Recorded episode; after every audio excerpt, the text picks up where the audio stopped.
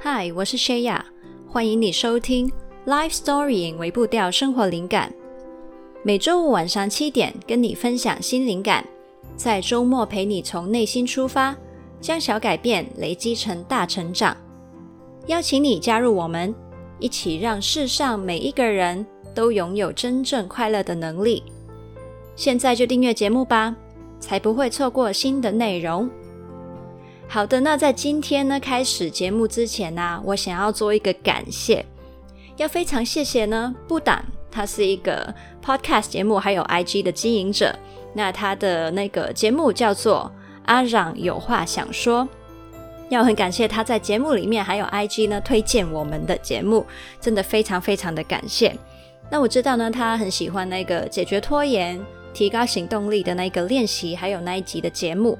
所以，如果你的困扰是因为太想要把事情做好，反而会拖延的话呢，那我也很推荐你可以去听这一集的节目，还有下载那个练习。那我会把相关的资讯呢放在今天的资讯栏里面。那我也想要呢非常强力的推荐你们去追踪阿嚷有话想说的 IG，然后还有去听他的节目，因为呢。呃，不但呢非常有心的，他是想要去跟大家分享关于原住民，尤其是他是属于泰鲁格族的，呃，一些族语，还有他们的一些文化。那我真的觉得，热爱一些自己的文化，然后很努力的去传播跟保存的人，真的很帅气。那尤其是原住民文化，其实我自己也觉得非常喜欢。其中一个我很喜欢的电影就是《赛德克巴莱》，超喜欢。好，所以如果你对原住民文化，尤其是泰鲁格族的东西呢有兴趣的话，你也可以去注意他们的内容喽。那阿嚷的拼法是 A L A N G，阿嚷有话想说。好的，那我们现在呢就回到节目里面了。在今天节目的一开始呢，想要再次邀请你花十秒钟陪陪自己。现在，请你深深的吸一口气，然后慢慢呼出。接下来，我想邀请你在心里面去描述一下自己。你觉得自己有哪些特质呢？十、九、八、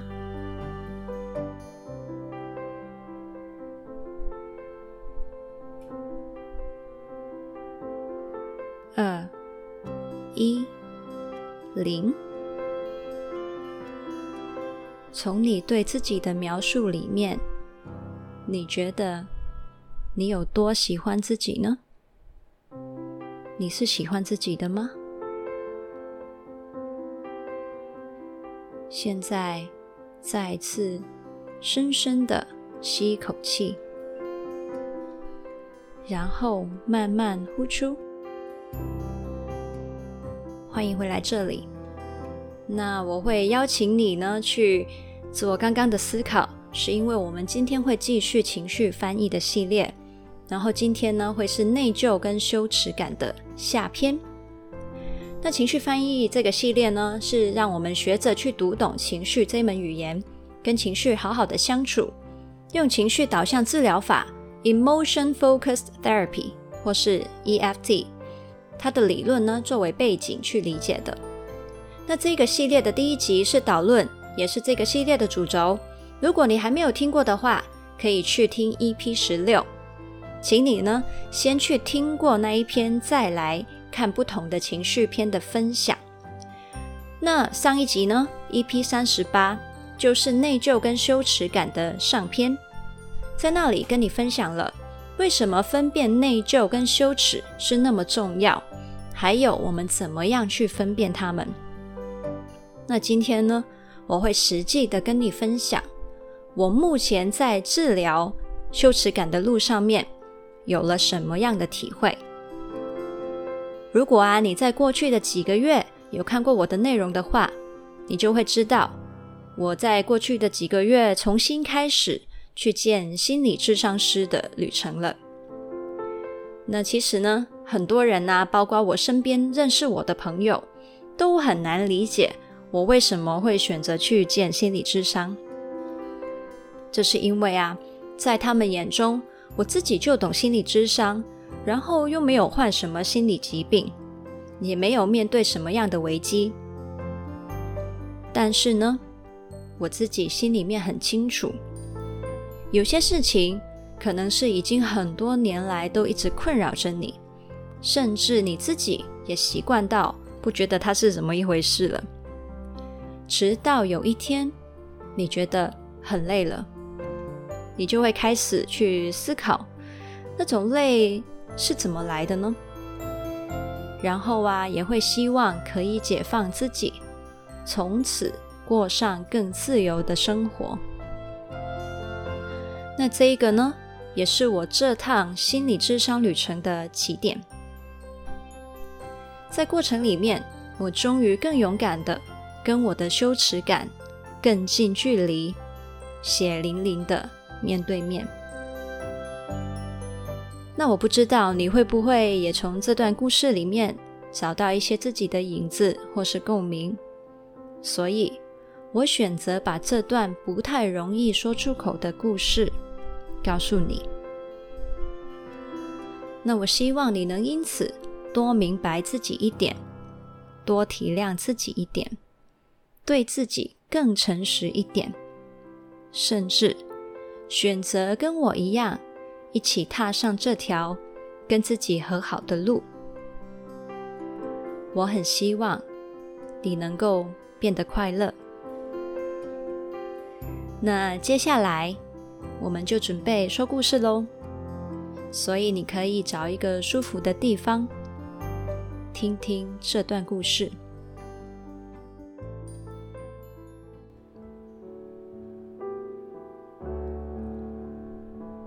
从小到大，不管是我身边的家人、朋友、老师、同学、老板、同事，都不会有一丝怀疑我就是个非常自律、负责任、诚实、循规蹈矩的人。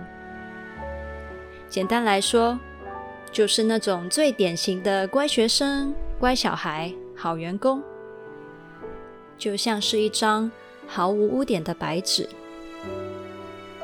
在别人要求我把事情做好之前，我就会先把事情做到超乎期望。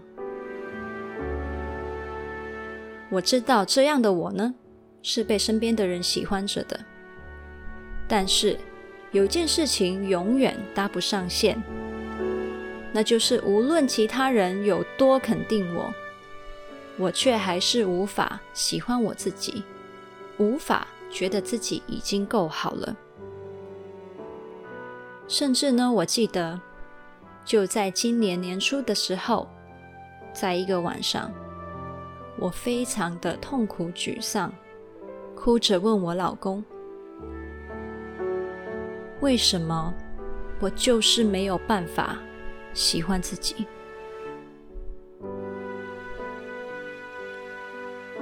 无法喜欢自己，让我这么多年来都过得很累。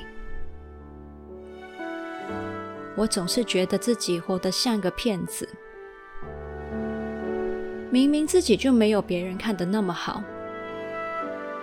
我就只好。很用力，很用力的活得像其他人想要看见的那个我。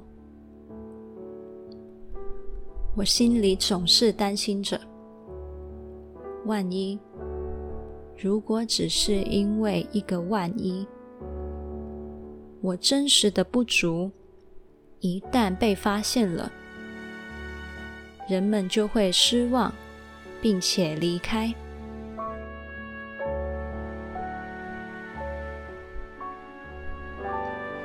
从去年的八月开始，自从我开始创作内容的这趟全新的旅程，这一年间，我更是不得不重复的面对自己的不自信。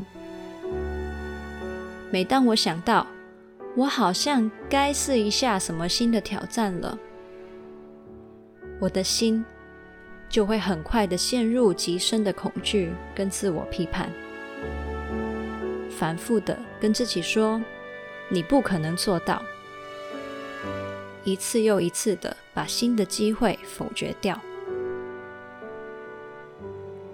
于是，在无数次经历这种哪里都去不了的自我抵挡之后，有一次，我开始冒出了一种不甘心。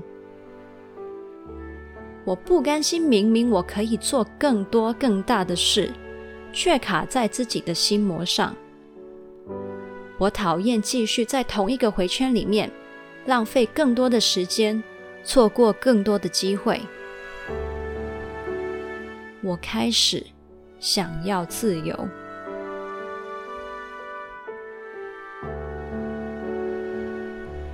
非常感恩的，在我内心出现了改变意愿的同时，有一些我心理智商的旧同学跟我约碰面。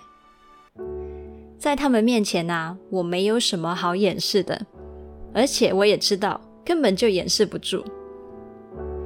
他们看到我那种哪里都去不了的绝望，还有疲惫感，就鼓励我重新去见心理智商。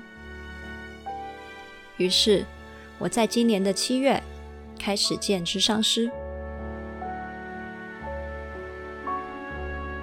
一开始的几次见面，我都很难以接触到一些过去的回忆。咨商师一再的邀请我回到过去的场景，我的脑袋却也一再的把回忆切断。我会瞬间脑袋一片空白，怎么样也想不起某一些细节跟感受。我觉得非常的矛盾。明明我有那么强烈的意愿去连接回忆，还有做出改变，但是我的心却好像怎么样都不让我回去那些很重要的地方。智商师说。你的潜意识或许就是这样，一直去阻隔你去接触某一些东西吧。这种感觉很挫折，有种想要急着成长，但是急不来的感觉。直到第五次面谈，我的探索出现了一次。极大的突破。我跟咨商师说起了一段我在国小六年级的时候的一段故事。画面里面，我跟其他的十几位同学一排的站在黑板前面，面对着其他在座位上面的同学，还有看着我们的李老师。李老师从我右边的第一个同学开始，一个一个的问起：“你有没有进船长室呢？”会出现这一个场景，是因为站在黑板前面的所有同学，在不久前参加了一趟坐船出游的旅行。在事后啊，有人向学校投诉，说有一些学生进入了船长室。因此，老师需要查究到底有谁曾经这样做过，而我其实是其中一个。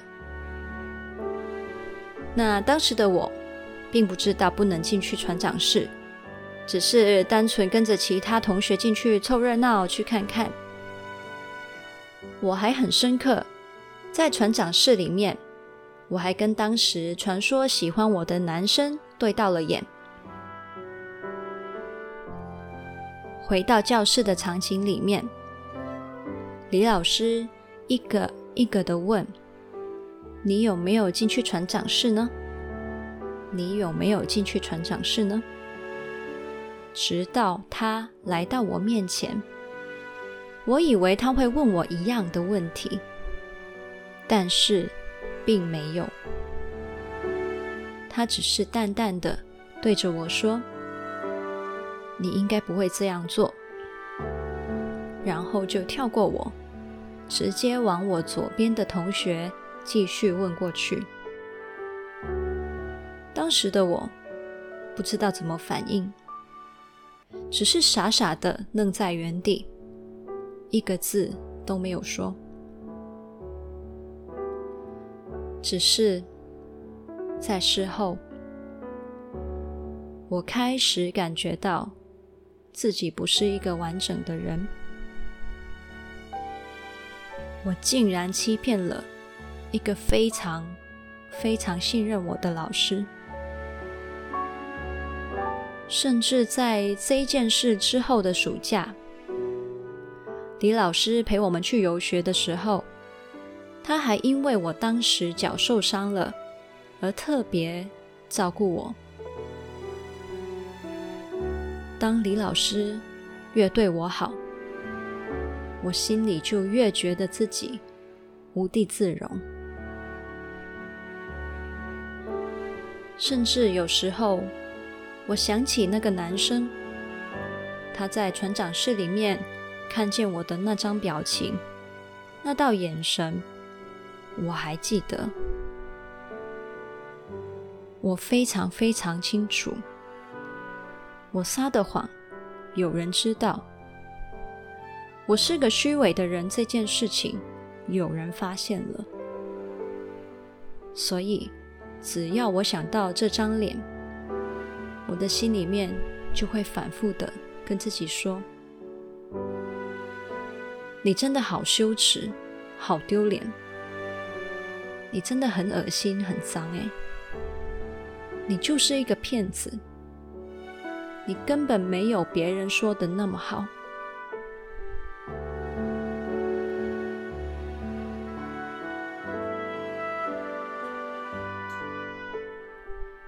跟智商师说完这段经历，我才发现，这明明看起来就是件小事，但是却在过去的二十年里面，在深处捆绑着我。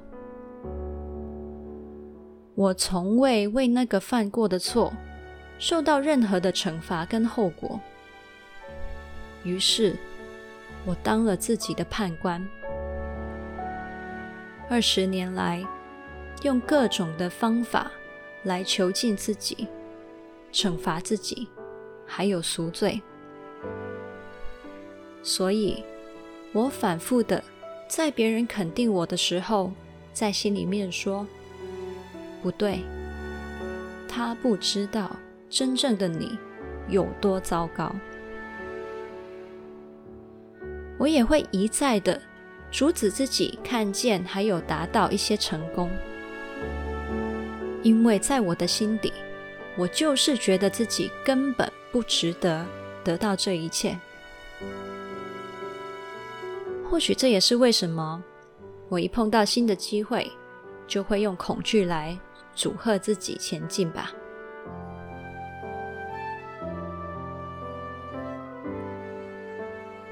在面谈里，智商师邀请我原谅自己吧，放过自己吧。都那么多年了，该赎的罪早就赎完了吧。但是，当时的我心里面有两种声音，强烈的拉扯着。有一边说：“对，你辛苦了，都那么久了，可以放过自己了吧？”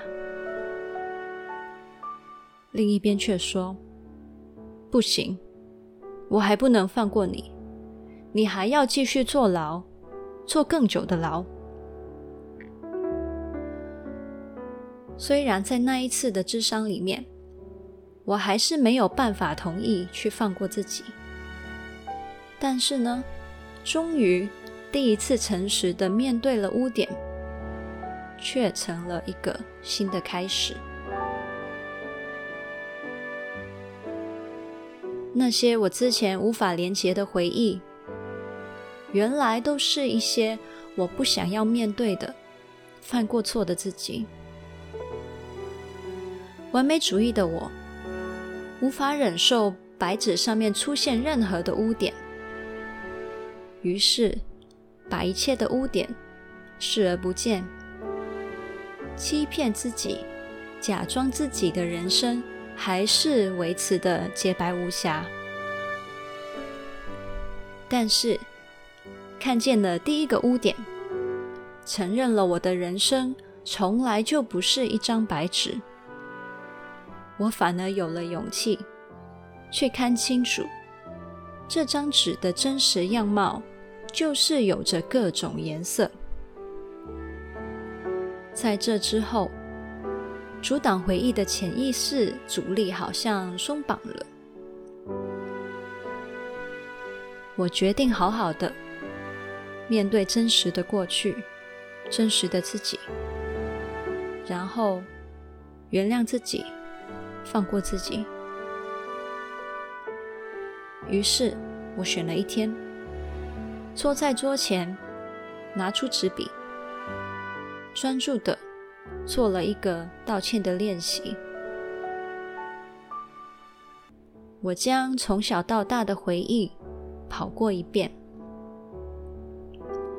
把一件又一件终于有勇气面对的事情摊在面前，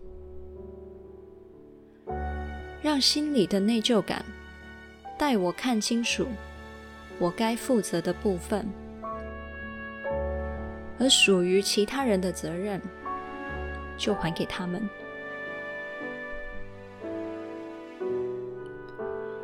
我在纸上一项一项的写下：“对不起，我曾经伤害过的人，我当时犯了怎么样的错？”这样的练习让我回头看见，那一切有意无意的错，都是当时缺乏经验跟智慧的我，当下能够做到的。最好的选择了。就这样，一句一句的道歉，一点一点的面对自己，一步一步的原谅自己。心里面的判官似乎跟我说：“只要你愿意好好的承担那些错。”或许我可以慢慢的放开你，还你自由。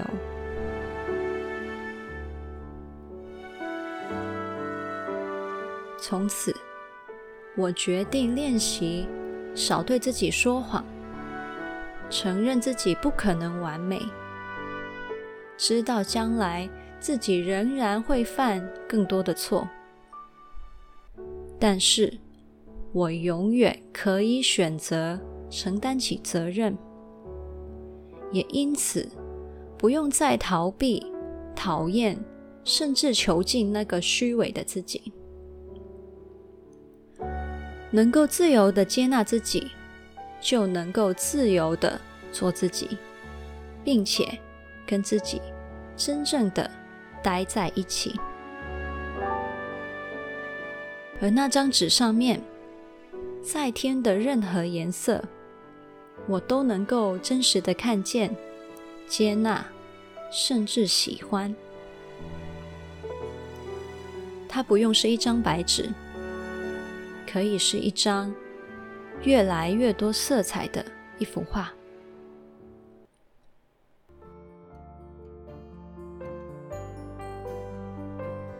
以上呢，就是我跟我的内疚还有羞耻的故事。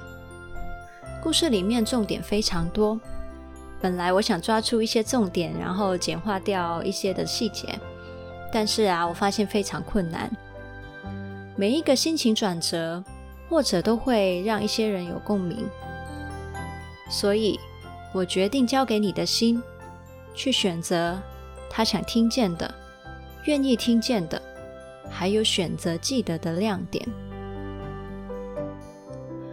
那些在你心里面留痕迹的，都会是与你的故事产生共鸣的重要讯息。接下来，我想给你一段安静的时间，去整理那些在你心中回荡的句子。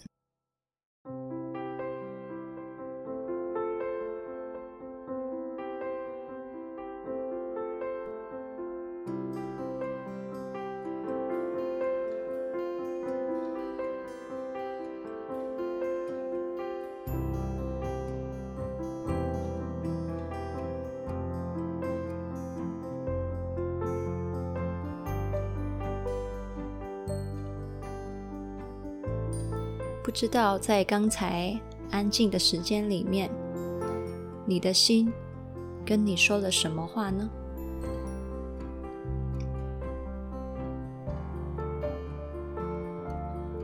回到内疚跟羞耻的情绪，健康的内疚感能够帮助我们为自己犯过的错负起责任，而当我们越想要逃避内疚感，越有机会生成一种羞耻感，而后果呢？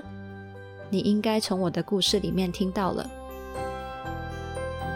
所以，希望我的故事能够鼓励你，诚实的看见自己，所有的自己，包括那些你觉得不光彩的部分。